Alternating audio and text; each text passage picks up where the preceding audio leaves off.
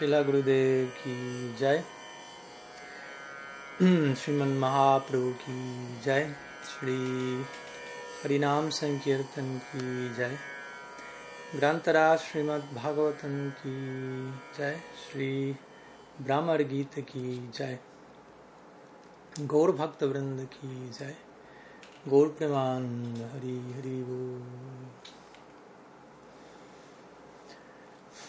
Muy buenas tardes a todos, Pranam. Bienvenidos y estamos continuando con nuestro estudio del Sri Brahmar Gita, la canción del abejorro como parte o cierre, conclusión de, del conjunto de estudio que realizamos en los últimos años sobre las seis canciones del Bhagavad. Entonces hoy nos encontramos en nuestro décimo encuentro en donde vamos a estudiar el verso número 5 del Brahmar Gita, luego de haber atravesado cinco versos, eh, perdón, cinco clases introductorias, tratando de dar un poco de contexto a esta sección tan importante, crucial del Bhagavad. Entonces, hoy vamos a ver el quinto verso que dentro del capítulo 47 del décimo canto aparece como el verso número 16 de, del Bhagavad.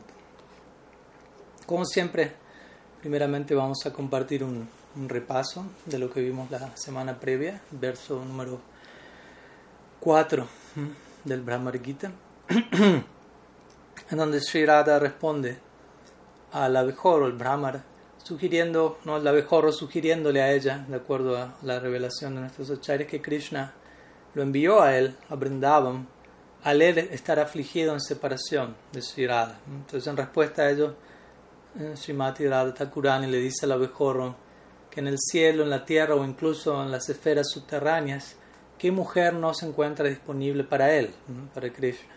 Simplemente él arqueando sus cejas y sonriendo con un encanto engañoso, hace que todas estas damas de todos los sistemas planetarios se vuelvan suyas. Incluso, yendo más allá de los sistemas planetarios materiales, la diosa suprema misma, Vaikunta Lakshmi Devi, adora el polvo de sus pies. Entonces, ¿cuál es nuestra, comparación, cuál es nuestra posición en comparación con ella? Implica Pero ella concluye, sarcásticamente, como vamos a ver, al menos aquellos quienes están afligidos, caídos, desvalidos, pueden cantar su nombre Utamashloka. Entonces, en este verso, Shirada, por un lado, implica al decir que mujer no está disponible para Krishna en todas estas esferas desde otro lado ya está diciendo ninguna dama debería estar disponible para él, conociendo su, su, naturaleza sagaz. o también por otro lado se puede implicar Krishna está disponible a todas ellas. No solo que dama no está disponible para él, pero él siempre se mantiene disponible a todas las damas del universo y más aún. Krishna sonríe, arquea sus cejas o también se puede entender, él captura a estas damas eh, a través de la sonrisa que emana de sus arqueadas cejas. Sus cejas sonríen y sus diferentes órganos cumplen la función de los demás, capturando a todas las damas. Y desde ese lugar, Shirada implica a la mejor por compasión te estamos diciendo todo esto para que tú vayas a Matura e instruyas a las damas allí acerca de cuál va a ser su, su destino. Nosotras sabemos de ello porque nosotras hemos vivenciado eso, así como si alguien se pincha con una espina, naturalmente eh, uno va a prevenir a otros de eso mismo, debido a que uno padeció ello. Entonces, por, por el bien de ellas, trata de darles ese mensaje. Krishna utiliza a las damas una vez y las deja a un lado. Y como vemos, no solo damas del mundo material, Devis en los planetas celestiales, Nagapatnis en secciones subterráneas, hemos citado diferentes secciones del Bhattan donde ellas oran y, se atraen de una u otra forma hacia Sri Krishna pero, como dijimos, a esta altura quizás el abejorro puede argumentar diciendo, pero Lakshmi misma le adora a él.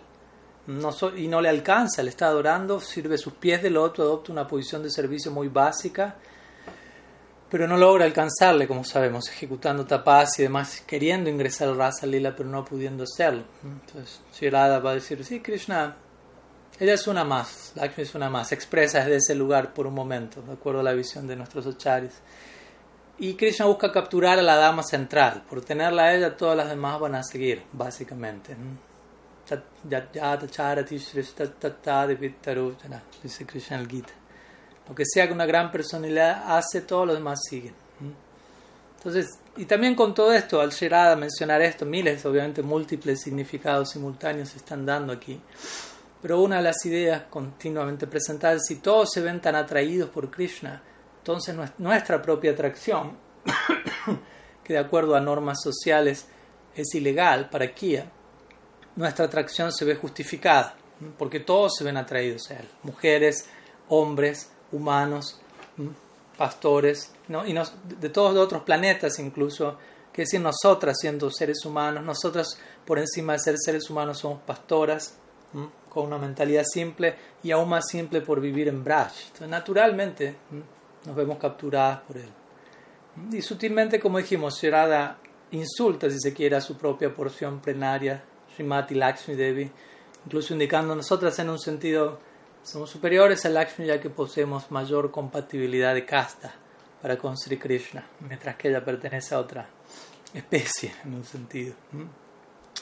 Y luego analizamos la última línea de este verso, en donde Shirada dice, bueno, al menos los, los desvalidos pueden recurrir a su nombre Uttama Shloka, cuando sarcásticamente ella principalmente implica Uttama Shloka se refiere a aquel que es glorificado con la más excelsa poesía por ocuparse en actos muy nobles, pero aquí Krishna no se está ocupando noblemente de nosotros, por lo tanto no merece ese nombre, Uttama Shloka. Por lo tanto, Shirada sugiere, si tú quieres seguir teniendo ese nombre, hazle honor ese nombre entonces. En otras palabras, cumple con tu promesa y regresa a Braj. Y acaba con esta separación que está acabándonos nosotros. Entonces este verso en particular, de acuerdo a nuestros acharyas, representa Ujalpa. Recordemos cada verso del Brahmar Gita habla de un tipo de Chitra Jalpa, que a su vez es un síntoma de, de Divion Mad, de locura divina. Diferentes tipos de conversaciones delirantes y hay 10 de ellas y cada una de ellas corresponde con uno de los versos del Brahmar Gita. Entonces, este tiene que ver con Ujalpa, que si la Rupa Goswami describe en su Ujjbal Nilamani diciendo que Ujalpa significa básicamente criticar a Krishna con, con, con, indignación por su engaño a través de los celos y el orgullo. Y una y otra vez recordamos todas estas cualidades que han de ser evitadas para el sadhaka han de ser aceptadas en última instancia en el marco del lila, donde todo toma su forma más profunda, más íntima y más misteriosa, sin duda alguna. El amor es todo un misterio que hasta un punto podemos explicar. De hecho, si uno intenta explicar el amor, el amor se escapa entre nuestras manos. Uno tiene que llegar allí. Y allí se termina a comprender todo esto. Aquí tenemos simplemente un breve vislumbre. También nuestra conclusión, la clase anterior fue que en contraste, ¿no? Por un lado, Krishna es glorificado por los Vedas como Satya, Satya, Satya, todo en él es Satya, todo en él es cierto, real, pero vemos que en Braj el estándar es muy diferente al, al, al, estándar védico. Krishna es llamado mentiroso, ladrón, mujeriego, y él ha traído especialmente hacia ese tipo de kata. Y en última instancia, Krishna ha traído tanto el amor de las gopis de Shirada que tratando de reciprocar, y allí es donde dedicamos nuestra sección final de la charla anterior para conectar este Brahmar Gita con el Gaur Lila, si recuerdan, con Mahaprabhu en el Gambira, Mahaprabhu siendo el dios empático, Krishna intentando empatizar con la dimensión de la experiencia de de su entrega a él en la forma de Mahaprabhu, renunciando a lo que Sierada renunció, familia, posición social, etcétera Krishna aceptando sannyas como Mahaprabhu, abandonando a su familia, a su madre, a su esposa, todo Navadvip, como las gopis lo abandonaron todo por él para intentar de alguna forma pagar su deuda. Un tipo de sannyas muy increíble conocido como Adbhuta Sannyas, llamado así por Lochandas Thakur. Entonces en el Bhagavad Gita sabemos, Krishna dijo, Sarva Dharman allá, abandonen todo, vengan a mí. En teoría lo dijo, pero en la forma de Mahaprabhu él mostró en la práctica todo ello, dejando todo atrás, exhibiendo un altísimo grado de renuncia, pero en última instancia un profundo apego. Es así Krishna, el humor de Sri Entonces, desde ese lugar hay una conexión profunda entre el Gaur Lila y el Sanyas de Mahaprabhu, más en particular con este Brahmar Gita. Muchos acharyas consideran este Brahmar Gita el capítulo más importante de todo el Srimad Bhattan, al ser un paralelo exacto de lo que Mahaprabhu saborea en la etapa más profunda de sus años, cuando él deja de ser una figura pública y se adentra en el Gambira. Citamos la clase anterior algunos versos del Chaitanya Charitamrita donde esto se ilustraba. y como se decía, exactamente lo que Shirada experimenta en el Brahmar Gita es lo que Mahaprabhu experimenta en Gambira, en donde él se dirige allí, como dijimos, establece una universidad de Prem en Jagannath Puri, siendo Mahaprabhu el, alumno, primer alumno, Radha Bhav siendo el director, el titiritero que va moviendo a Krishna como Gaur aquí y allá a través de Radha Bhav, Sri Radha entregando a dos tutores, Swarup Damodar, Ramananda Roy, Lalita Vishaka, el Srimad Bhagavatam y otros textos como los libros centrales de dicha universidad, todo un paralelo al respecto. Y en el marco de esta sección del Chaitanya Charitamrita, ya para cerrar nuestro repaso, también Krishnadas Kaviraj entrega la analogía del Kapalika Yogi, quizás recuerdan. Este yogi cuya preocupación central es la muerte, continuo recuerdo de la muerte, vestido en cenizas del crematorio, comiendo de un, de un cráneo, continuamente teniendo presente esto va a terminar. Y en ese marco a veces se llega a decir que el vayan de Mahaprabhu, siendo Krishna en el humor de Radha, en separación de Krishna, tal como se ve aquí en el Brahmar Gita, el vayan de Mahaprabhu es un vayan con un deseo por morir. Y la idea obviamente es, a través de una profunda experiencia de separación, y a través de, hay 10 etapas principales en separación, la última etapa, que es la etapa restante aquí para Shirada, es la muerte. O para Mahaprabhu mismo, como Krishna, el humor de Shirada. Entonces, el punto con el que culminamos, un punto obviamente altísimo, es el servir a Shirada o el servir a Mahaprabhu en tales estados, básicamente implica mantenerlos con vida en el intolerable dolor de separación, lo cual obviamente no es algo que uno puede imitar desde cualquier etapa, pero sí sadhakas avanzados, que decir bhavukas, prémicas, se encuentran seriamente abocados a ese tipo de servicio tan intenso, tan profundo, tan comprometido con los sentimientos del absoluto mismo, en donde la dinámica del amor toma una forma que, obviamente, como digo, hasta que no estemos allí, hasta un punto va a poder ser concebido. Entonces, algunas ideas a modo de repaso de la clase anterior. Y vamos a continuar hoy con el verso número 5. Recordemos, Brahmar Gita son 10 versos, por lo tanto hoy vamos a estar culminando con la mitad del contenido del Brahmar Gita.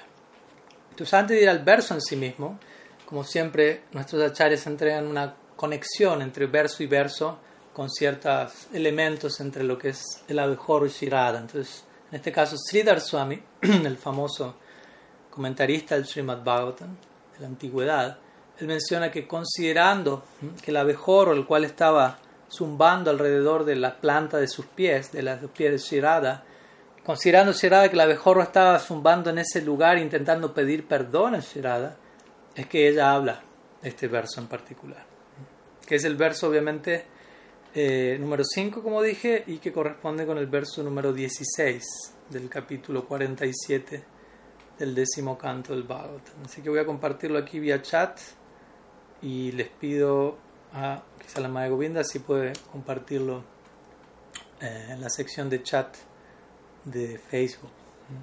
Voy a leerlo en sánscrito, pueden, pueden acompañarme desde sus lugares respectivos y luego vemos la traducción.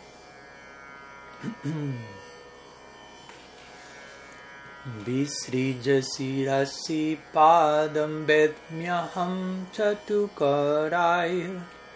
अनुनया विदुषष्टिभेत्यधौत्यर्मुकुन्दात् स्वकृता इहा विसृष्टापात्यपात्यन्यालोका व्यसृजदा कृतचित्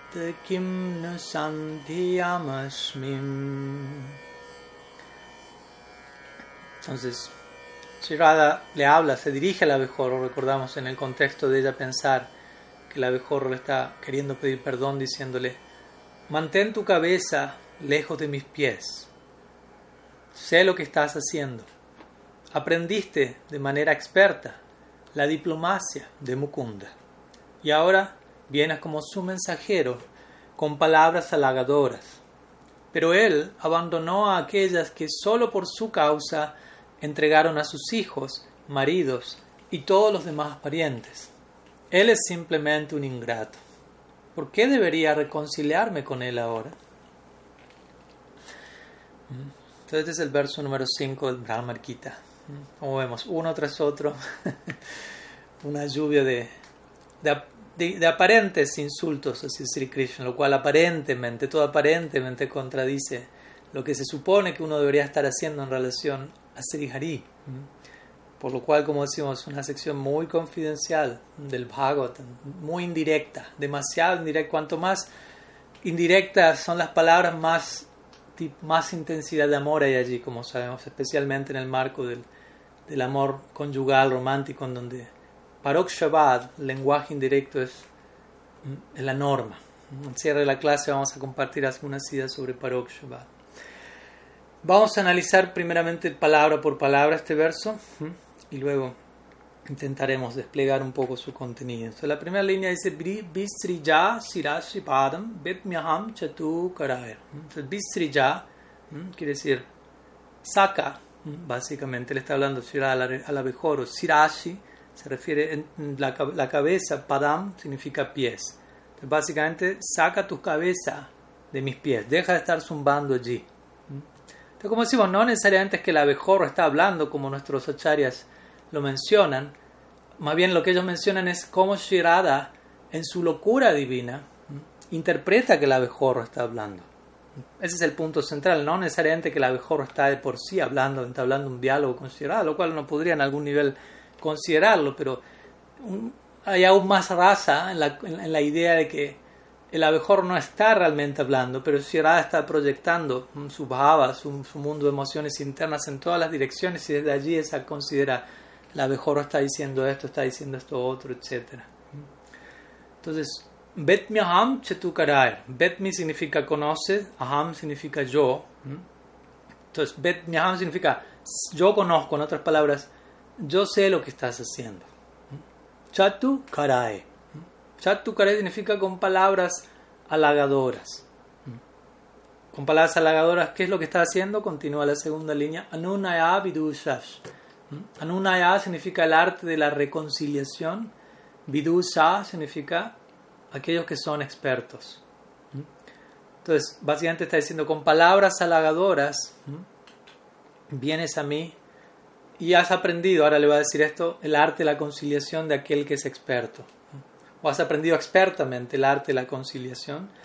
Vidusha te vietya doutyar mukundat. Entonces, vidusha significa, como dijimos, aquel que es experto, te, de ti, avietya, has aprendido el arte, expertamente el arte de la conciliación. Dautya mukundat. Dautya es otra forma de decir duta, recordemos duta significaba mensajero. Doutai, doutai, perdón, significa al actuar como mensajero. Mukundat, un nombre de Krishna, Mukunda. Entonces has aprendido de manera experta el arte de la reconciliación, de la diplomacia, viniendo como mensajero de Mukunda utilizando palabras halagadoras. La tercera línea dice Sakrita iha visrista patya patya nyaluka. Entonces, Swakrita, Swa significa en pos de, Krite significa bien. Entonces, Swakrita significa por el bien de él, básicamente se refiere. O no, no, por el bien de él, pero ahora se está refiriendo a, lo que las gopis sacrificaron por Krishna. Entonces, ahora cada línea, como vemos generalmente, presenta todo un concepto y toda una idea que continúa con la línea anterior. Entonces, Swakrite Iha, Iha significa aquí, o en otras palabras, en esta vida, Vishrishta, quienes hemos abandonado, quienes han abandonado. Entonces, en otras palabras, por su propio bien, Él ha abandonado, o por su propia conveniencia, Él ha abandonado. ¿Qué cosa? O sea, Él nos ha abandonado a nosotros, básicamente, pero al mismo tiempo significa, nosotras, por el bien de Él, hemos abandonado. ¿Qué cosa? Apatia, hijos, pati, esposos, maridos, y Anya Loka. Anya Loka, todo lo demás en este mundo, básicamente. Anya significa otras cosas y Loka en el mundo, en la sociedad. Entonces, Él por su bien nos abandonó a nosotras, nosotras por su bien, por el bien de Él, lo abandonamos todo. Entonces, obviamente, Vyasriyat. Vyasriyat significa, aquí entramos en la última línea, abandonar. Entonces, Akrita Cheta. Por lo tanto, la conclusión es Akrita Cheta. Significa desagradecido. Por lo tanto, él es un desagradecido, ingrato. Y la última conclusión es Kim no Entonces, Kim no ¿Por qué, de hecho? Sandhyam Ashmin. Debería yo reconciliarme, Sandhyam Ashmin, con él. Entonces, ¿por qué debería reconciliarme ahora con él? Si él ha actuado de esta manera, nosotros hemos actuado desde otro lado. Entonces, puntos fuertes que Shirada tiene, tiene su, su, argumento convincente, como veremos. Entonces, vamos a, pasar a analizar los comentarios, los diversos Purvacharyas en relación a este verso, comenzando con Sridhar Swami nuevamente. Vamos comenzando en términos de antigüedad, comenzando por Sridhar Swami y así sucesivamente. Entonces, Sridhar Swami parafrasea a Srirada, hablándole al abejorro, como dijimos, diciéndole, retírate de mis pies, eh, los cuales están situados en tu cabeza, o en otras palabras, tu cabeza está en mis pies, está zumbando en mis pies. Y Sri Swami comenta que cuando el abejorro pese a estas palabras, se mantiene allí, no deja de zumbar en esa, en esa área, ella comienza a hablar las palabras que en este verso comienzan con bet me, bet me, que es la primera línea, obviamente, pero la cuarta palabra. Primeramente Sirada le dice al abejorro, retírate de aquí. Al abejorro, no retirarte, ella comienza a decir, yo sé lo que estás haciendo, y comienza a castigar al abejorro y a Mukunda, aprendiendo de Mukunda, expertamente el arte de la reconciliación, etc. Entonces con eso ella continúa con esta idea. Yo conozco todos tus trucos, tú eres un experto en el arte de suplicar, Entonces, conozco el show que estás realizando en este momento. Y en otras palabras, lo que ella implica al castigar directamente al abejorro es, tal como Mukunda, no se puede confiar en ti, no se puede confiar en él, y por ende tú lo estás representando, tú vienes en su nombre, eres una extensión de todo lo que él representa. Por lo tanto, tampoco podemos confiar en ti. Supuestamente eres un mensajero, eres imparcial, vienes a entregar únicamente el mensaje, pero el trasfondo que te acompaña, de, a, nombre de quién vienes, lo mancha todo, explica. Ante esto, Shirar Swami dice que el abejorro puede responder al Shirada entre líneas, diciendo, pero ¿cuál es mi ofensa al estar zumbando alrededor de tus pies implorando perdón. ¿Qué ofensa hay en pedir perdón? Entendí que más bien uno hace eso, pide perdón si es que uno cometió una ofensa, no más bien por uno pedir perdón no comete una ofensa. Entonces ahí es donde Sherada establece el por qué ella considera, en este caso en particular, que hay ofensa de por medio. Recordemos, únicamente alguien como ella puede llamar ofensor, ofensivo a Krishna o a sus agentes, sin, sin, experimentar ninguna consecuencia negativa por semejantes palabras. Entonces, al, al abejorro preguntar, ¿pero qué hay de ofensivo en esto? Ella responde con, con la siguiente sección del verso, a partir de la palabra sakrite, como dice Sri Swami. Y interesantemente, la palabra krita cheta, que generalmente es traducida como ingrato, Sri Swami la considera la, conecta con Krishna, aquel que no puede controlar su mente. Chitta se puede ligar a chitta o a la mente y a krita puede referirse a no tener bajo control. Es otra forma en la que el sánscrito entrega otro vislumbre de esta idea.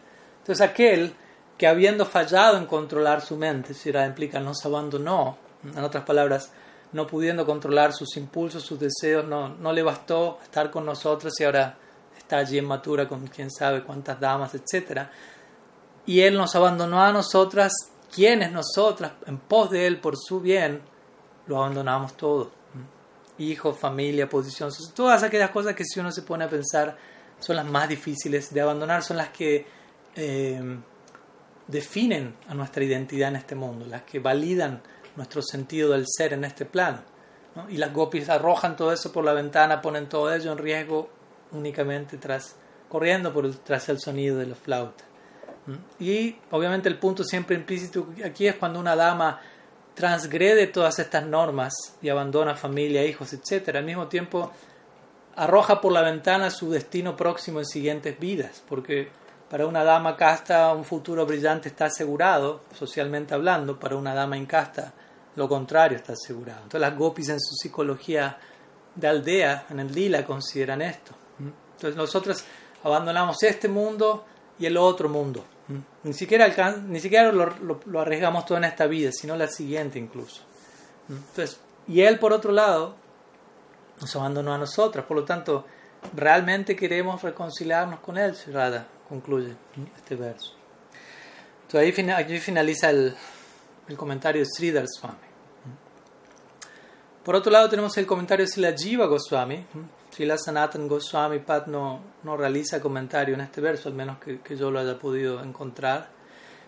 Y Srila Jiva Goswami, quien generalmente sigue bastante los pasos de, de Srila Sanatan Goswami en su comentario y obviamente adhiriendo algunos elementos, por lo que si existe comentario de Sanatan Goswami probablemente sea, contenga ideas muy similares a las que Srila Jiva Goswami presenta. Sri Jiva menciona que cuando el abejorro se acercó a los pies de Shirada, en verdad Jiva presenta otra perspectiva aquí. ¿no? Dice, el abejorro consideró los pies de ella como lotos. ¿no? Generalmente oímos hablar en términos de loto, pies de loto, ojos de loto, rostro de loto, todo loto. El loto representando algo que nace en la tierra, parece estar en la tierra, pero se eleva por encima de ello. Y que presenta toda una serie de cualidades, belleza visual, eh, suavidad en el tacto, mm, en lo que es aroma, fragancia. Para cada uno de los sentidos el loto es ideal, a modo de analogía incluso. Entonces aquí el abejorro, de acuerdo a Jiva Goswami, confunde los dos pies del loto de Shirada con dos atractivos lotos, a partir de los cuales se emana el más, la más excelente fragancia. Entonces se acerca a esos lotos intentando de alguna manera extraer dicho polen. Y Shirada considera, como decíamos, ¿no? aquí sí, sí Jiva muestra esa idea. En verdad el abejorro se estaba acercando con una idea, pero Shirada interpretó el acercamiento del abejorro como me está pidiendo perdón, está intentando calmarme, está intentando manipularme emocionalmente o algo por el estilo. y recordemos, ¿no? externamente esto se puede asemejar a una conciencia de víctima, tal como la vemos en las almas condicionadas en este plano, en donde interpretan subjetivamente todo en, relación a una teoría conspiratoria, el entorno está en contra mío, y él me dijo esto y él me miró así, esto está pasando, y leen todo el medio ambiente de acuerdo a su condicionamiento, producto de Maya Shakti. En este caso podemos hablar de no un condicionamiento, más bien de una visión subjetiva única producto del, Swarup Shakti, o más que producto del Swarup Shakti, a partir de la personificación última del Swarup Shakti, en la forma cerrada. Entonces Yarada interpreta en su locura divina. El abejorro está intentando pedir perdón al zumbar suavemente. Y e, ella escucha, de acuerdo a Sri Jiva, esas, palabras, incluso el abejorro. No solo interpreta la intención, sino que escucha un discurso. Oh, tú, dama, no te, no te enojes, por favor, sé misericordiosa. Y escucha mi pedido tan solo una vez. De acuerdo a Sri Jiva, Shirada escucha esto del abejorro. Entonces allí Shirada empieza a gritarle al abejorro y a darle órdenes. Al hablar este verso con intenso sarcasmo, dice Sri Jiva. Entonces este verso es hablado a los gritos por Sirada. Tratemos de en la medida de lo posible de dimensionar la situación, de visualizar en cierta medida la escena y obviamente mantener en el contexto shastrico, sidántico de rasa tatua, desde dónde pasa lo que está pasando, desde dónde la personificación última del Prema Bhakti está diciendo todas estas cosas. Entonces ya comienza a dar órdenes al abejorro, a los gritos, expresándose con amoroso sarcasmo, diciendo, oh, malvado abejorro, ¿por qué estás intentando tocar mis pies con tu cabeza? Mientras que al mismo tiempo pronuncias palabras muy, muy astutas, básicamente. retírate de aquí rápidamente. Nosotros sabemos cuál es el método que, tu guru te ha enseñado, básicamente. Tú eres un discípulo de Sri Krishna, básicamente. Entonces conocemos el, la manera en la que, el método de generar desacuerdo que tu guru, en el cual tu guru, con el cual tu guru te instruyó, el cual está lleno de, engaño y de aparente humildad. Por fuera apareces, caes al suelo y pides perdón, pero conozco tu carácter, conozco tu personalidad y conozco a Mukunda. Este es el nombre con el cual Krishna es llamado en este verso en particular, Mukunda. Ya vamos a explicar qué significa Mukunda en este caso en particular.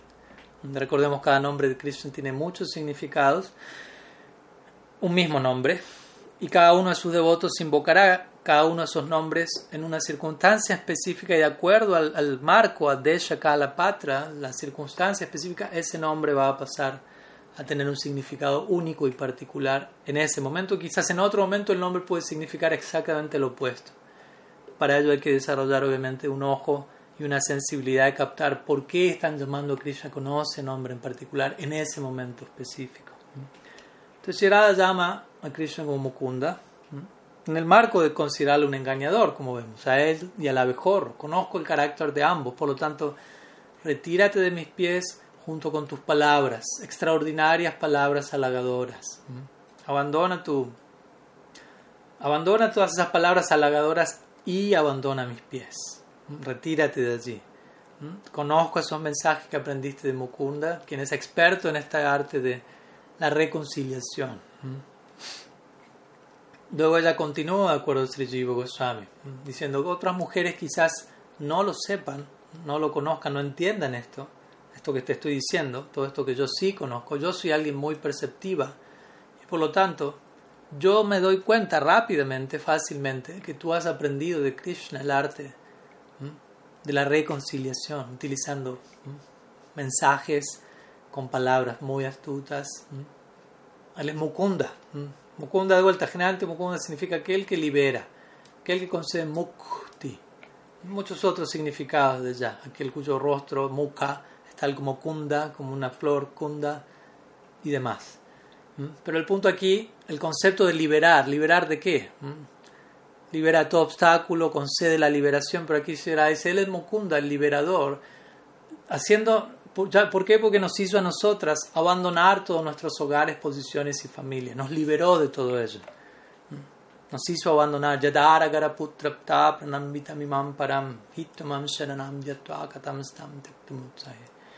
Obviamente, como decimos, ¿no? Krishna reciproca perfectamente con todo ello. Él dice este famoso verso que dice: Mis devotos por mí abandonan su familia, sus hogares, su posición en este mundo, incluso sus propias vidas. Están dispuestos a dejarlo todo por mí.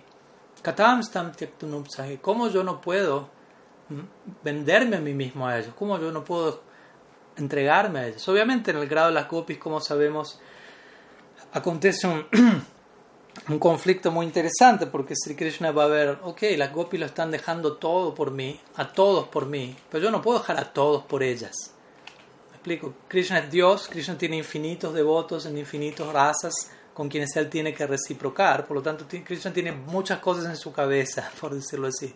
Pero las gopis solamente tienen una cosa en su cabeza, Krishna. Shirada tiene solo una cosa en su cabeza, Krishna. Todo lo demás ha sido abandonado por él. Pero Krishna, al mismo tiempo, tiene tantos otros compromisos, por decirlo de alguna manera, siendo quien es. Tantos otros devotos, incluso en Brindavan, en otras partes. Entonces, en ese sentido, él se siente un eterno deudor ante el amor de las gopis. Incluso en particular, el Parakia de las Braja Gopis, el Parakia de Sierada, implica abandonar toda una serie de cosas que los demás devotos en Brindavan no tienen que abandonar en su amor por Krishna. ¿Se entiende la idea? Por ejemplo, Sri Nanda y Yashoda, ellos aman a Krishna en Vatsalya, pero no es que ellos tienen que abandonar a algo o a alguien para expresar su Vatsalya en relación a Krishna. Todo lo contrario. ¿Por qué? Porque su amor es aprobado por la sociedad. No está mal que el padre y la madre amen a su hijo, más bien eso debería ocurrir. O Subal, Madhumangal, Sridam, Sudam, no es que ellos tienen que abandonarse unos a otros, no es que Nanda tiene que abandonar a Yashoda, por decirlo así, para amar a Krishna, no es que Yashoda tiene que abandonar a Nanda, no es que Sridam tiene que abandonar a Sudam, que Madhumangal tiene que abandonar a Kinkini, a otro amigo, para amar a Krishna. No, pueden amar a Krishna y seguir amándose entre ellos. Pero en el caso de las gopis, ellas tienen que abandonarlo todo para amar a Krishna. Y desde ese lugar, y no con esto obviamente no desmereciendo ninguno de los otros tipos de afecto, pero sí mostrando ese elemento que de alguna forma especial destaca el afecto de las gopis, el parakia bhav, en donde ellas toman todo riesgo y dejan atrás todo aquello que todos los demás devotos no tienen que abandonar. Padres, amigos, hijos, familia. Las gopis dejan todo eso atrás por Krishna. Y Shirada lo hace en su máximo esplendor. Y de vuelta, sabemos que Krishna hace su mejor intento por reciprocar donde ellos, aunque se siente un eterno deudor, como explicamos la clase anterior, desciende como Sriman Mahaprabhu para intentar de alguna manera acercarse a pagar la deuda o por empezar a concebir cuánto es la deuda y luego intentar empezar a pagarla. Entonces sabemos que Krishna al máximo se consagra eternamente a esa experiencia en el Gora Lila. No es que es insensible a ello, pero de vuelta, Shirada en la locura de Divyan Mat, en su éxtasis divino se expresa en estos términos. Entonces, de ese lugar, Shirada llama a Krishna Mukunda, el liberador. Nos, nos liberó de todo hogar, nos dejó sin hogar, nos envió al bosque, nos liberó de toda posición, nos dejó sin nada, nos dejó sin Él, cuando nosotros dejamos todo por Él. Entonces, con esto Shirada indica, de vuelta, el engaño y la crueldad de Krishna dentro del marco de su amor por Él, dentro del marco de seguir absorbiéndose más y más extáticamente en, en recuerdo de Krishna. Vemos que ni por un momento ya puede dejar de pensar en él. Y por ende ella continúa con la idea, y tú eres su mensajero, por lo tanto tú eres de lo más engañador de la misma forma. Por lo tanto, no se puede confiar en ti. Y si a esta altura el abejorro llegase a responder a Shirada argumentando, recordamos, nos encontramos en, en el comentario Srila Jiva Goswami Pad, el abejorro quizás diga, oh tú Shirada, ¿por qué estás peleando con tu amado? Perdónalo por esta ofensa, perdónale esta ofensa. Trata de generar paz, hagamos las paces y utilízame a mí, mensajero, para llevar, traer mensajes, etc. De vuelta, esto es lo que Shirada interpreta en, su oído, ojo extático. Entonces Shirada es donde ella luego responde con la siguiente parte de este verso diciendo, nosotros rechazamos todo por él y él ha rechazado a aquellas quienes lo han abandonado todo por él, hogar, hijos, la felicidad de esta vida y la próxima, e incluso a todo lo, todo lo que uno se puede imaginar, todo lo abandonable y lo incluso lo que especialmente aquello que uno nunca podría imaginarse que lo abandonaría, eso es lo que las gopis abandonaron por Krishna. Y más aún, recordemos, no solo en esta vida, sino incluso la garantía de lo que pueda pasar en la siguiente vida. Todo eso fue arrojado al fuego por el el fuego amoroso de las gopis. Y por lo tanto, Shirada continúa diciendo, él es ingrato. O akrita cheta, como dijimos, además de ingrato o además de aquel que no puede controlar su mente, puede referirse, él no nos ha dado su corazón a nosotras. Cheta puede referirse chitta al corazón y akrita en este caso significa no ha entregado. Entonces él no nos ha entregado su corazón a nosotras como nosotras lo hemos hecho. Él está únicamente absorto en sí mismo. Es un narciso es egoísta. Su corazón no posee gratitud alguna, amabilidad alguna. O Suakrita, también como dijimos, Suakrita puede referirse a que las gopis lo dejaron todo por él, o se puede referir a que él abandonó a las gopis, a Krishna abandonó a las gopis por él, por su propósito, para cumplir su propio ideal, rechazándonos a nosotras, si implica aquí de acuerdo a Jiva Goswami, él atrajo a otras personas, atrajo a esposos, hijos, otros, y también los abandonó a todos. En otras palabras, dejó atrás a todo Braj, sin vestigio alguno de aparente arrepentimiento, y no ha regresado. Por lo tanto, supuestamente tú vienes aquí a conciliar, Brahmar, abejorro, quieres restablecer algún tipo de, de conexión, de comunicación, pero ¿cómo podemos restablecer una relación con una persona así? ¿Mm? Con una persona que nos ha aceptado luego de aceptarnos nos hizo abandonarlo todo a través del engaño y luego de que nos llevó a hacer eso nos abandonó.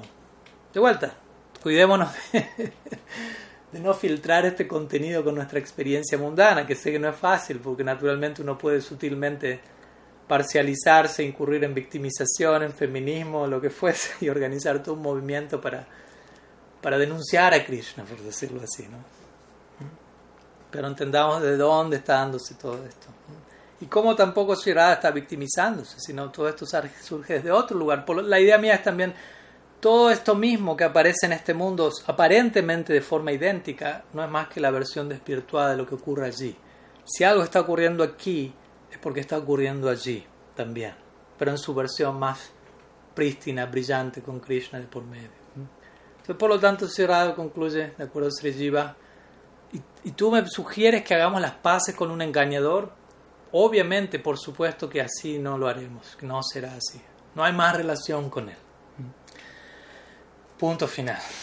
Allí culmina el significado de Sri Jiva Goswami Prabhupada en relación a Sri insultando a Sri Krishna. La mejor recordamos, Uddhava en medio de todo esto, aprendiendo de qué va Braja entendiendo más y más, aterrizando más y más por qué Krishna me envió aquí. Vamos a, culminar la sección de comentarios, como siempre, eh, desembocando, culminando con Srila Vishwanath Chakravarti Padi, su brillante Sarartha Darshini, en donde, como digo, también él va a comenzar a. Los comentarios, como vemos, van comentando sobre el verso en el orden en el que el verso, las ideas del verso se van presentando. Entonces, a nosotros ir a un comentario, a otro comentario, a otro comentario, volvemos a la primera línea, la segunda, a la tercera, como una forma de, de irlas repasando, de volver a ellas, de ir incorporando más y más. El contenido, generalmente, esa es una de las tantas formas usuales en las que se estudian los versos del Shastra. Si hay varios comentarios, se va leyendo un comentario, se va analizando otro, y en el marco de hacer eso se vuelven a repetir temas, se vuelve a restablecer desde diferentes ángulos una misma idea y así sucesivamente. Entonces Sri Vishwanath dice, volviendo al inicio del verso, mientras el abejorro estaba volando en los alrededores, en un punto aterrizó en los pies de Shirada. De acuerdo a Vishwanath, no solo estaba revoloteando cerca de los pies, sino aterrizó, por, estando codicioso de la fragancia de esos pies, nuevamente algo similar a la idea previa de Sri Jiva, fragancia del loto. Y cuando aún se encontraba zumbando, el abejorro parecía estar diciéndole a ella, oh dama suprema, adorable por millones de Lakshmis. Krishna, sí, en verdad Krishna te ha ofendido, pero yo considero que tú deberías perdonarlo. Entonces, básicamente, de acuerdo a Sri Vishwanath, ese es el, el argumento, el punto del abejorro en este, como trasfondo a este verso. Y él continúa diciendo, considerando que el abejorro estaba diciendo esto, nuevamente lo mismo, ¿no? es algo más bien presente en la consideración de Shirada internamente, más que el abejorro estando, de hecho, diciéndolo. Entonces, considerando que el abejorro estaba diciendo esto mientras ofrecía sus respetos a ella, al menos ella así lo interpretaba, pidiéndole aparentemente perdón, Shirada le dice, ¿por qué estás poniendo tu cabeza en mis pies? Por favor, retírate, sal de mis pies, los cuales estás sosteniendo en tu cabeza. En otras palabras, lárgate de aquí. Shirada espanta por completo lo de o intenta hacerlo. Y luego comienza a explicar por qué, como decimos, ella justifica, bueno, si uno le dice a alguien lárgate de aquí, tiene que haber una buena razón para tratar hacia alguien. Entonces Shirada continúa, justificando, diciendo, te conozco a ti, por lo tanto no puedes engañar, eres un engañador tal como tu amo, por eso te estoy echando. No me puedes engañar a mí como engañas a Lakshmi y a otras damas y tú, has, tú has aprendido de manera muy experta de Mukunda, has, seguido todo el procedimiento muy, muy bellamente, eres, eres un sisya increíble, ¿no? con sarcasmo se expresa la mejor, eres un discípulo excelente, qué bien que has aprendido de tu maestro, de tu amo, de tu guru, el arte del palabrerío, el arte del engaño, el arte de la, del halago superficial de la falsa humildad, de falso perdón, enviando mensajes con palabras dulces, floridas. Felicitaciones, Shirada empieza a aplaudir, felicitaciones, lo, lo está haciendo increíble. Igual de engañador que tu amo. lo has aprendido todo de él, como un buen discípulo que lo aprende todo de su guru, que representa a su guru de pies a cabeza, se vuelve un digno sucesor tú te has vuelto el sucesor de semejante guru. Conozco, conozco tu carácter, te conozco, Shirada, dice el abejorro. Recordemos, el abejorro es un abejorro, es un bando por la vida. Y Shirada comienza a dirigirse de forma tan directa, tan personalizada al abejorro en la cumbre de la locura divina. La cabeza de Uda está girando a esta altura una y otra vez. Y luego en la psicología de Shirada, el abejorro responde a esto diciendo, pero... Mm, ¿Cuál, es el propósito de que tú pelees con Krishna, quien es más querido para ti que millones de tus propias vidas? Lo cual, como sabemos, es un hecho. La voz del abejorro, por decirlo así, dentro del, del, mundo interno de Shurada, representa la realidad de Krishna. Básicamente, el abejorro representa a Krishna. Es la voz de Krishna sonando dentro del mundo interno de Shurada, mostrando cómo Krishna, en verdad, cómo ella es tan querida para Krishna. Y cómo él es tan querido para ella, más que millones de sus vidas. Entonces, supuestamente el abejorro le dice a ella, siendo que Él es tan querido para ti, deberías hacer las paces con Él a través mío. Soy un mensajero, puedo facilitar el intercambio de mensajes. Y ahí es donde Sri continúa con respuesta a semejante propuesta, diciendo, en, pro de, en, pro de Krishna, por el bien de él, de vuelta lo abandonamos todo. Niños, hijos, esposos, o sea, no todas las gopis tienen hijos, pero aplicándose a aquellas que lo tienen, hijos, esposos, madres, padres, hogares. Entonces, por el bien de él abandonamos todo eso, pero por su bien él nos abandonó a nosotros. Entonces, con la misma expresión, pero desde el otro lugar para generar contraste. Por el bien de él lo dejamos todo. Por su propio bien, él nos dejó, él lo dejó todo en Brach y se encuentra en alguna otra parte. Entonces, como decimos, diferentes casos. Por ejemplo, Vishwanath Chakrabarti Thakur menciona las gopis quienes no pudieron unirse en el Rasa Lila, como el Bhagavatam lo describe, son las que dejaron atrás eventualmente sus hijos y querían encontrarse con Krishna. Gopis como Shirada, que no tienen hijos, abandonaron a sus esposos. Las muchachas solteras abandonaron a sus padres, porque obviamente hay gopis solteras que no tienen esposos. Entonces el punto es todas las diferentes brayas gópicas, sea que estaban casadas o no, sean que tenían hijos o no, abandonaron aquello que es lo más difícil de abandonar para alguien, sea esposo, hijo, padres, de vuelta a casa, reputación, sociedad, próxima vida. Pero pese a todo esto, Shirada implica, ¿Cuál fue la respuesta de Krishna ante alguien que lo abandonó todo en ese nivel tan extremo por el bien de él, siendo ingrato? Simplemente su respuesta fue abandonarnos a nosotras, a cada una de nosotras. Nosotros lo abandonamos todo por él y él nos abandonó a nosotros. Esa, fue su forma de actuar. Entonces, uno, ¿tú estás diciendo que uno haga las paces con él, con alguien de corazón tal cruel? Jamás. Entonces, de ese lugar Shirada se expresa utilizando Chitrayalpa. Vamos a analizar qué tipo de Chitrayalpa Shirada utiliza en este verso. Vishwanath Chakrabarti Pal menciona que la primera mitad de este verso exhibe un una crítica sarcástica por parte de Shirada y la segunda mitad del verso Shirada define la ingratitud de Krishna y otras cualidades tales como crueldad, violencia a otros y falta de amor. Entonces, todo eso combinado de esta forma en particular constituye el, el tipo de chitra yalpa conocido como sanjalpa. Sanjalpa. Todas culminan con la palabra yalpa, como han visto. Ujalpa, Vijalpa, Parijalpa, Prajalpa. En este caso, Sanjalpa. ¿Qué significa Sanjalpa o al menos cómo lo define la Rupa Goswami? En su Ujjval Nilamani él dice, los eruditos describen el Sanjalpa como aquel discurso o aquellas palabras que mm, denuncian la ingratitud del amado y otras malas cualidades con palabras profundamente sarcásticas y gestos insultantes en relación a la ingratitud del amado. Como vemos, hay un énfasis en este concepto de la ingratitud y se expresa esa ingratitud, se la denuncia en, el marco del sarcasmo. Lo cual, de vuelta, todo ello en este plano es síntoma de condicionamiento, es síntoma de la presencia de las gunas, es síntoma de tantas otras cosas indeseables para un sadhaka, pero aquí las encontramos todas ellas como ornamentos. Bhava Alankar.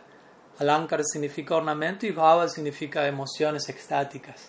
Entonces, a través de cada una de estas palabras y expresiones, esto nos ayuda a definir aún más el tipo de emoción extática que está dándose, en este caso en el corazón de Sirada. También, por otro lado, Sri, Sri menciona que, en este verso, la palabra Adi, en, el concepto Ñata Adi, en el verso de Lushbal Nilamani que define lo que es Sanjalpa, implica la percepción del corazón duro del amado o una actitud inímica y una falta completa de amor básicamente. Entonces, básicamente ese sería el tipo de, de Chitra Yalpa que se encuentra en este verso en particular. Y como siempre, vamos a, a, compartir la versión poetizada de este verso, a modo de volver a repetir el verso y antes de pasar a, algunas palabras de conclusión. Entonces, la versión poetizada, que es obviamente poetizada en bengalí por eh, Bhaktisiddhanta Saraswati Thakur Prabhupada, Vamos a leerla directamente al español aquí. Y dice así, no mencionando el nombre Sherada, pero refiriéndose a ella como la Gopi, tal como el Bhattan la menciona, recordamos, indirectamente. Entonces la Gopi contempló al abejorro estando en sus pies, y cuando él estaba intentando entrar entre sus dedos para pedir perdón por sus ofensas, ella habló y dijo, quita tu cabeza de mis pies, tú, astuto abejorro. Tú me estás eh, diciendo de qué trata el mensaje de Mukunda. Yo he comprendido que en esencia únicamente esto tiene que ver con engaño. Oh querido abejorro, este es tu deber como mensajero, intentar halagarme con palabras dulces. Dime tú, ¿qué es lo que Mukunda está haciendo mal? recordemos, todo esto en el marco del sarcasmo de señalar la ingratitud o aparente ingratitud de Bhagavan. Dice, yo he abandonado mi esposo, o, hemos abandonado esposo, hijos, deberes religiosos, en pos incluso en relación a la próxima vida. Y ahora no tenemos ninguna otra tarea más que servir a Krishna. Pero él, con su mente licenciosa, fácilmente lo olvidó todo. Por lo tanto, no nos digas a nosotras qué es lo que él debe decir. No trates de arreglar esto. Esa es la versión que Srila Bhaktisiddhanta Saraswati Thakur entrega de este mismo verso. Entonces, como mencionamos una y otra vez, y nunca será suficiente, tratemos de imaginarnos cómo Uddhav se encuentra a esta altura. Aquel Uddhav siendo un gran devoto de Krishna, alguien que adora a Krishna con Aishvarya Gyan, quien tiene presente su posición como Bhagavan, como el absoluto, como la fuente de todo, el sostén universal, etc. Y, al mismo tiempo habiendo tenido un vislumbre de cómo Krishna siente por los habitantes de Vrindavan, y sin él conocer demasiado esa realidad cuando él se encontraba con Krishna en Mathura. Y viendo que Krishna con profundo sentimiento y lágrimas, torrentes de lágrimas cayendo de sus ojos, le solicita a por favor, ve a Brindavan y entregue un mensaje a estas personas. Uda rápidamente, por, con su inteligencia, con su devoción, pudo entender, allí hay algo especial, más especial de lo que nunca haya conocido hasta ahora. Todo esto sin haber entrado a Brindavan, que decir, en este momento, en estos momentos, luego de haber llegado Braj, habiendo hablado con Nandi Yasoda primeramente y luego teniendo darshan de las gopis en particular aquí, siendo testigo de este monólogo divino de Shirada, donde de pies a cabeza, como vemos Shirada, se dirige a Krishna de diferentes lugares, pero enfatizando su condición como engañador. Obviamente, como digo, no podemos imitar esto, por lo tanto debemos saber qué hacer con este discurso, no podemos tomarlo y reproducirlo en formato copy-paste, porque sería, nos esperaría un destino no muy auspicioso a la mayoría. Otra forma de decirlo, antes de llamar a Krishna engañador, nosotros, como Sri Radha lo hace en este Brahma Gita, antes de llamar a Krishna mentiroso, ingrato, etc., primeramente debemos llamarnos a nosotros mismos con todos esos nombres. Desde un lugar saludable, ¿no? con esto no estoy diciendo.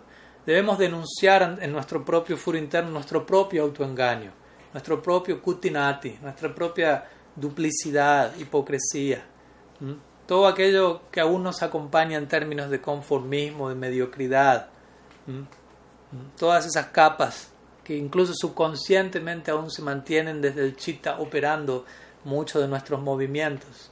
Entonces debemos tener la valentía, el coraje y la integridad de lidiar con todo eso primero en nuestro propio caso, como un aspecto de nuestra práctica, todo lo cual va a actuar como cimientos para construir una devoción poderosa, sostenible, real, y quizás eventualmente en la identidad eterna que, que alguno de nosotros les esté esperando, por decirlo de alguna manera, uno en el marco del lila, en la dinámica de ofrecer un servicio cada vez más profundo e intenso, uno termine llamando a Krishna engañador, etc. Pero como digo, en la etapa de sadhaka, primeramente antes de llamar a engañador como Shirada lo hace, primero debemos denunciar nuestro propio engaño, ni siquiera el engaño de otros, que decir de Krishna, ni siquiera de otras entidades vivientes, si no estamos todavía lidiando plenamente con aquello que nos acompaña aquí. Nuevamente, debemos entender que si Radha se expresa en estos términos, que ella llame a Krishna ingrato, cruel, mentiroso, engañador, no lo es todo. ¿no? lo que nosotros podemos interpretar de manera explícita, lo que el lenguaje directo puede estar diciéndonos, es poco y nada, en comparación a todo lo que se está diciendo, todo lo que está implícito a modo indirecto. Si la más diría, Vaishnavismo es indirecto. Quiere decir, la cumbre del Vaishnavismo, el lenguaje entre Sri y Krishna, el lenguaje romántico. Parok Shabbat. Compartamos algunas palabras de Parok Shabbat entrando en la recta final del encuentro de hoy. Parok Shabbat significa lenguaje indirecto. Parok Shabbat. Paroksha, para Iksha. Para Iksha. Iksha significa ojo y para significa por encima de. Entonces, para Iksha significa aquello que está más allá de los ojos. Y por ojos, los ojos representan a todos los sentidos. Entonces, aquello que está más allá de todos los sentidos, aquello de lo que se puede percibir de manera obvia y explícita, directa. Eso es paroksha, lo que está más allá. Por otro lado está pratyaksha. Pratyaksha significa aquello que es percibible con los sentidos directamente. Pero paroksha significa aquello que está más allá de los sentidos. En Srimad Bhattan encontramos esta idea, ¿no? en el canto 11, capítulo 3, verso 44. Se habla de cómo Krishna, o cómo el Veda más bien, utiliza bhat. Indirectamente dice algo, pero queriendo llevar a, la persona en otra dirección. Por ejemplo, los Vedas promueven karma kanda, aparentemente, explícitamente, pero de tal manera en que dentro del sistema karma kanda hay adoración a Vishnu, hay diferentes actividades que gradualmente van llevando al adorador a la conclusión última del Veda, que es Bhakti. El Bhagavatam en este verso dice, así como un padre convence a su hijo de tomar una medicina sin decirle que hay medicina, pero dándole un dulce y poniendo la medicina dentro. el padre está indirectamente entregando la medicina. Y hay, obviamente también hay un verso muy famoso, el Bhatan, que dice Vida Brahmatma Visaya Strikanda Visayaime Parokshabada Risaya Paroksham Mamachapriyam. Es un verso muy importante en relación a Parokshabat del Bhagavad. Krishna mismo lo está hablando. Y él aquí menciona cómo, bueno, no voy a explicar todo el verso, sería demasiado, pero básicamente las, la última parte dice, Parokshabada Rishaya, los sabios se expresan en Parokshabad, el lenguaje indirecto, los rishis, y Paroksham Mama Chapriyam. Estas palabras enigmáticas, este lenguaje indirecto, Mama, para mí, Priyam, me es muy querido. Krishna mismo muestra su propia uh, inclinación hacia Parokshabad. Entonces, Krishna ama Parokshabad. Hay muchos ejemplos en las escrituras de Parokshabad. Famoso ejemplo de Mahaprabhu en el Rata Yatra, cantando como sannyasi una canción de Kavya Prakash, que es una escritura poética eh, secular, no espiritual, no devocional, lo cual sería algo así como un paralelo a, que un swami esté en un festival religioso y cante una canción pop mundana. ¿Cómo, cómo se lo tomaría uno? ¿Y qué está pasando? Y como sabemos, esa canción tenía toda una versión interna paralela para Mahaprabhu, en donde Shirada expresa su separación de Krishna. Si la Rupa Goswami luego compone un verso, famoso verso, mostrando qué quiso decir Mahaprabhu en, esa, en ese momento, en esa canción. Mahaprabhu avergonzado castiga a Rupa amorosamente diciendo, ¿cómo pudiste saber lo que había en mi corazón? Soy Chaitanya Manono Vishtam, que el que conoce los deseos en la mente de Gaur, es Rupa Goswami, Prabhupada Ki O también el famoso caso de Advaita Acharya, cuando él envía este poema místico a Sri Chaitanya, despidiendo el aspecto de Yuga Avatar de Mahaprabhu diciendo todos en el mercado se han vuelto locos, el arroz ya no tiene el mismo precio, no es apreciado de la misma manera, etc. Y un loco es el que te está hablando esto. Con todo este lenguaje indirecto, Advaita le está diciendo Mahaprabhu, retira la función Yuga Avatar ya y, entra en el Gambira y abócate exclusivamente al propósito central de tu descenso. Harisuri es otro famoso Vaishnava quien comenta el Bhagavatam con mucho lenguaje indirecto. Entonces, la idea aquí es Paroksham Mamacha Priyam. Parokshabad, lenguaje indirecto, es sumamente querido para Krishna, donde las cosas más profundas, más íntimas, más elevadas, van a ser dichas de tal manera que solo aquel que tiene oídos para entender lo va a captar. No es algo para de consumo público. Entonces, entre los amantes van a hablarse de tal manera que para el resto parece están diciendo algo, pero únicamente ellos dos saben cuál es el significado real de ello. Y eso genera un tipo de, encanto, de raza superior. Entonces, Krishna dice, gusto completamente de este Parok Shabbat, Y por lo tanto, si Parok Shabbat es algo querido para Krishna, debemos concluir que Radha, quien es la personificación máxima del amor por Krishna, de hacer todo lo que complace a Krishna en su máximo exponente, si Parok Shabbat es querido para Krishna, Sri Radha entonces va a hablar Parok Shabbat continuamente y de la manera más indirecta posible y más profunda posible para el placer de Krishna. Obviamente, cuando digo ella va a hablar Parok Shabbat para el placer de Krishna, no es, no es que ella lo decide, voy a hablar Parok Shabbat para complacer a Krishna. Especialmente en su éxtasis, en su locura divina de no es que en ese estado de locura dice, bueno, ahora voy a hablar este verso en Parok Shabbat, así Krishna está feliz. El punto es que ella nunca, va nunca piensa voy a complacer a Krishna, porque no existe una segunda opción para ella aparte de complacer a Krishna. Me explico, ella es la personificación misma de complacer a Krishna. Ella está hecha de pies a cabeza, Mahabhav Swarupini. Esa es la personificación del más elevado tipo de emoción extática para el placer a Krishna. Por lo tanto, todo lo que sale de ella, todo lo que emana de Shirada es para el placer de Krishna. Intuitivamente, espontáneamente. No hay un filtro de anukulyasa sankalpa, praticulyasa parjana o cosas así. Aceptar lo favorable a Krishna, rechazarlo de favorable. no existe en, su psicología, en ningún, ningún asociado eterno existe esto, y que decir en Shirada. Entonces el punto es este.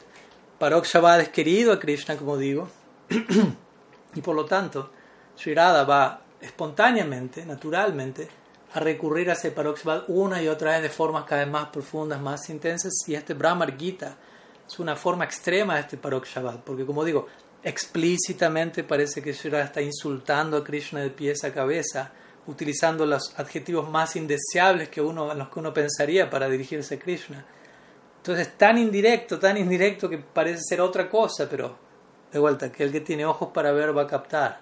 Todo esto está dando un placer único a Krishna y a través de todo ello ella lo único que muestra es su, su afecto, su amor, su absorción más y más intensa por él.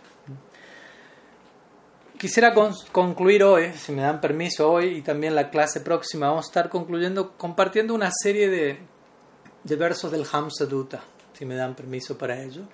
Hamsa Dutta, como recordamos, es una famosa obra de Rupa Goswami que él escribió en conjunto con su Uddhav Sandesh. En el Uddhav Sandesh, como sabemos, Uddhav va a brindaban enviando un mensaje a nombre de Krishna. Y en Hamsa Dutta, el mensajero o Dutta es un Hamsa, un cisne en donde Sri Lalita Devi instruye a un cisne en Brindavan para que envíe un mensaje a Krishna en Mathura. Sri Lalita, lo comentamos previamente, se dirige al Yamuna a buscar agua y lotos para aliviar la fiebre de separación de Shirada y en ese marco encuentra un cisne. Y a lo que voy, ¿por qué menciono esto? Porque está conectado a lo que acabo de decir, Parok Shabbat. Aparentemente, en este mensaje que vamos a compartir hoy, la próxima clase, parece ser que Lalita Devi y por extensión Shirada está criticando a Krishna, rechazando a Krishna, pero como sabemos en última instancia Shirada no puede olvidarlo ni por un instante, sino más bien su absorción en Sri Hari se incrementa más y más y más. Les voy a compartir algunos versos seleccionados, no de corrido, un resumen de la obra hoy y la próxima clase y con eso vamos a estar culminando nuestro encuentro. Entonces dice así. Recordemos, esta es Lalita Devi hablándole a Sri Krishna a través de un cisne mensajero a quien ella le entrega estas palabras. Oh Murari, aquellos demonios que tú mataste parecen haber retornado uno tras otro. Aristasura parece haber sacudido a las hermosas eh, gopis y le parece haberlas arrojado al borde de la calamidad. Trinavarta ha retornado en la forma de la hierba que ha crecido y está cubriendo todos los sitios ya no utilizados de pasatiempos de Krishna. Y Vyomasura ha regresado al hacer que toda el área de Braj se vea tan vacía como el espacio exterior. Entonces vemos, con todo esto Shilalita está describiendo la condición de Brindavan en separación de Krishna, indirectamente diciéndole a Krishna, el, el hecho de que tú no has regresado hace que esta sea la condición, por favor, regresa. Oh Hari, bajo ninguna circunstancia tú deberías regresar a Brindavan ahora, ya que las enredaderas allí se han vuelto tan mortalmente venenosas que toda la tierra es un área de peligro. Si no fuese así, oh destructor del demonio Madhu, ¿por qué es que las gopis caen inconscientes simplemente por respirar el perfume de las flores de tales enredaderas. Entonces vemos como una y otra vez este Parok Shabbat es utilizado con obviamente elementos de sarcasmo y demás ingredientes emocionales. En verdad no es que las enredaderas son venenosas, pero las copias están solo respirando y desmayándose básicamente. Esa es su condición en separación de Krishna y Shilada poéticamente lo adjudica a Shilalita al veneno de las enredaderas que aparentemente hay. Oh amo de Brindavan, sin discusión, he concluido mi prólogo, el cual de todas formas es bien conocido para ti. Ahora prepárate para escuchar el drama en el humor de separación que está siendo ejecutado aquí. Pero primeramente, debo hacerte una pregunta a ti. ¿Recuerdas cada tanto aquellas dos desafortunadas sílabas, ra, dha? Entonces, de ese lugar, Shilalita comienza a introducir. Todo lo previo fue una introducción, un prólogo. Comienza a presentar ahora la situación puntual de Sri Radha. Yamaraj, el señor de la muerte, no, va, no favorecerá a Radha o Murari, siendo que las lágrimas de ella han formado un río, cuyas olas son incluso más poderosas que las del Yamuna, las cuales se ven insignificantes en comparación el señor de la muerte, Yamara, quien es el hermano mayor de Yamuna, se ha vuelto envidioso de ella, de Shirada, y no la complace, incluso cuando ella llora por su misericordia. Compartimos este verso clase atrás, de manera muy increíble y poética. Si Lalita describe aquí como Shirada en realidad está orando a Yamarash para morir, porque no puede tolerar este dolor en separación, pero Yamarash no le concede ese deseo, como diciendo, ella sigue con vida, ella sigue con vida debido a la promesa que tú le hiciste, voy a regresar, voy a regresar. Pero ella está llorando tanto, Shilalita encuentra esa poética explicación espontáneamente. ¿Por qué Radha no muere? Porque llora tanto que genera océanos de lágrimas que superan a Yamuna, que es la hermana menor de Yamaras. Y porque su hermana ha sido superada, Yamaras entonces no complace a Radha y no le permite morir. Por momentos, Shirada ofrece sus respetos aquellos sabios de palabras infalibles, buscando consejo de cómo ella puede traerte a ti de regreso. Por momentos, ella intenta complacer a los místicos, quienes conocen diferentes hechizos, considerando que de seguro debe haber algún mantra que ella pueda cantar y el cual te forzará a ti a regresar. Por momentos, ella humildemente presta servicio a aquellos quienes conocen el arte de utilizar diversas pociones, y por momentos ella ora con gran devoción a Parvati Devi para obtener la bendición de verte a ti una vez más. Oh Krishna, perturbada en tu ausencia, esa pobre muchacha no ve nada de mérito en ninguna parte ya de este mundo. En su sufrimiento, ella dibuja con... Ah, ¿Cómo es esta palabra? Ella, mm, ella dibuja con la savia de una, de una de una ramita, de, un de una ramita rota, recién rota de un árbol tamal. Recordemos, el árbol tamal es de la tez de Krishna. Con la savia de esa ramita, de ese árbol, ella dibuja una cautivante imagen tuya en el suelo, ilustrando aquellas cejas con la forma del destructivo arco de Cupido. Entonces, deseando envolverte a ti con sus brazos cual enredadera alrededor de tu, no abrazarte alrededor de tu cuello, ella se arroja al suelo hacia esa imagen que dibujó, en donde ella yace, inconsciente y sin movimiento alguno. Pese a que tú, Lalita hablándole a, a Sri Krishna, y obviamente si uno conoce en particular el carácter de Sri Lalita, esto se entiende aún más, porque ella es particularmente intensa en su, en su humor, especialmente de castigar a Krishna y a través de ello obviamente incrementa la experiencia extática. Pese a que tú has cruelmente arrojado a Shirada a un océano de sufrimiento, ella aún constantemente piensa de ti y de tus actividades, incluso hasta hoy. Aquella, dama, aquella más perfecta dama casta piensa que debido a la separación de ella, tu corazón debe estar roto, pese a que nosotras sabemos que tu corazón es tan duro como un trueno y, desde este, desde este, y de este modo su propio corazón se rompe día tras día. De vuelta, sabemos que el corazón de Krishna se rompe en separación, pero Shri al, al incluso pensar que el corazón de Krishna puede estar rompiéndose, su propio corazón se parte más y más.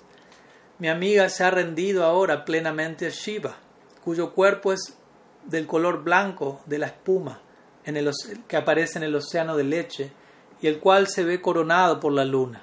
Siendo que él es el subyugador de Cupido, famoso pasatiempo en donde Shiva reduce a Cupido a cenizas, siendo que Shiva es el subyugador de Cupido, se encuentra más allá del poder de Eros, hacer generarle a ella ningún tipo de daño. Eros es la atracción romántica. Solo tú, Hari, por alguna razón continúas atormentándola. ¿Ese es para tu propia diversión que estás haciendo esto? Como el, punto es, Shiva aniquiló a Cupido. Y si Shirada está adorando a Shiva, ella misma no va a estar afectada por Cupido. Y Lalita dice, pero de todas maneras, tú la sigues perturbando a ella en, términos de Cupido, en términos de atracción romántica. Tú estás haciendo esto para tu propio entretenimiento. ¿qué? Oh joya de la dinastía Yadu, de vuelta una expresión sarcástica para Krishna estando en Mathura, siendo Yadupati. Entiendo los sentimientos de las, comprendo los sentimientos de las pastorcillas aquí, pero no puedo entender qué, qué tipo de magia hace que nosotras sigamos amándote pese a tu crueldad. Aquel demente Udava ha intentado mitigar nuestros sufrimientos con muchas instrucciones metafísicas, pero francamente, tales palabras únicamente redoblan nuestra angustia. Obviamente esto se refiere un poco a lo que Uda va a intentar decir luego el Brahmar Gita. Aquí nos estamos adelantando por un momento lo que es esta sección. El fin de Sri se encuentra cerca. Sus amigas han abandonado tiempo atrás sus esfuerzos por tratar de salvarla, pero ellas pueden ver que Cupido, sin causa alguna, le se ha vuelto su enemigo, el enemigo de ella, y la sigue atormentando, y por lo tanto es imposible hacer algo en absoluto para ayudarla. Únicamente una compañía, un compañero se, se niega a abandonar a Radha, la de ojos de loto, y continúa intentando mantenerla con vida. ¿Cuál es ese compañero? La esperanza de tu regreso.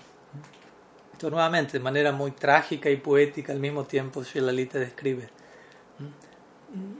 Ella se ve tan atormentada por Cupido, en otras palabras, por la atracción romántica hacia ti, que nosotros ya no sabemos qué hacer. Pero hay alguien que no termina de abandonarla en ese sentido, y es la esperanza, tus palabras que dijiste, regresaré. Y desde allí ella se mantiene con vida pensando, si Krishna regresa y yo muero, vuelva a sufrir. No puedo concebir ni siquiera esa idea. Shirada dice, aquí se parafrasea Shirada, si él se ha vuelto realmente la persona, el más grande de las personas de corazón duro y me ha abandonado, que eso sea así. Él es libre de hacer lo que guste.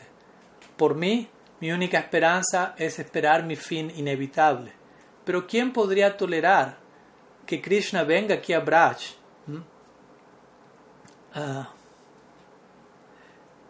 en, el engaño de mis sueños y forzosamente me, me abrace en contra de mi voluntad. Este comportamiento inapropiado de él está dando aflicción a mi mente. Tú inmediatamente deberías ir a Matura y decirle a aquel atrevido e irresponsable Hari que deje de actuar de esta forma. Aquí Sherada está hablando cómo pese a que está en separación de Krishna, continuamente él le visita en sus sueños, por decirlo así. Oh amigo, vea, veas esto rápido antes de que él vuelva aquí y en un arranque de pasión y al comienzo de mis sueños comience a atacarme nuevamente. Oh amigo, no seas tímido, levántate rápidamente y ata a ese malvado con el, con el amplio collar de perlas antes de que él parta matura nuevamente. Hablando de esta forma, Lalita continúa el mensaje, Radha súbitamente cae inconsciente al suelo superada por todas estas diferentes alucinaciones nacidas de su siempre expansivo amor por ti. Así, de esta manera, puedes ver cómo ella se encuentra, e-, ella está haciendo que todas sus amigas lloren alrededor de ella incesantemente. Sri Hamsadutta ki jai. Entonces, nuevamente, recordemos todo esto en el marco de Parok y debemos desarrollar gradualmente más y más sensibilidad, si se quiere, más ojo, más oído, más corazón, para que todo este tipo de narrativas nutra nuestro vayan, inspire nuestra perspectiva y ninguna otra cosa aparte de esto ya. Bueno, vamos a dejar aquí y si alguien tiene alguna pregunta, alguna consulta, podemos dedicar algunos minutos más al respecto. Entonces vamos a dejar aquí, siendo que hoy no hay preguntas. Muchas gracias a todos por su tiempo, su paciencia. Se la Gurudev ki jai, Sriman Mahaprabhu Shri हरि नाम संकीर्तन की जाए ग्रंथरा श्रीमद भागवतन की जाए, श्री ब्राह्मण गीत की जाए, गौर भक्त वृंद की जाए प्रणाम हरिकता श्री राधिलोपिस उदाबलवास वंदे नंद ब्रज स्त्री नम पदरे नम विष्ण सम हरि कथोदीता पुना त्रिभुवनाथ गौर भक्त वृंद की जय गौर प्रमानंद हरिओ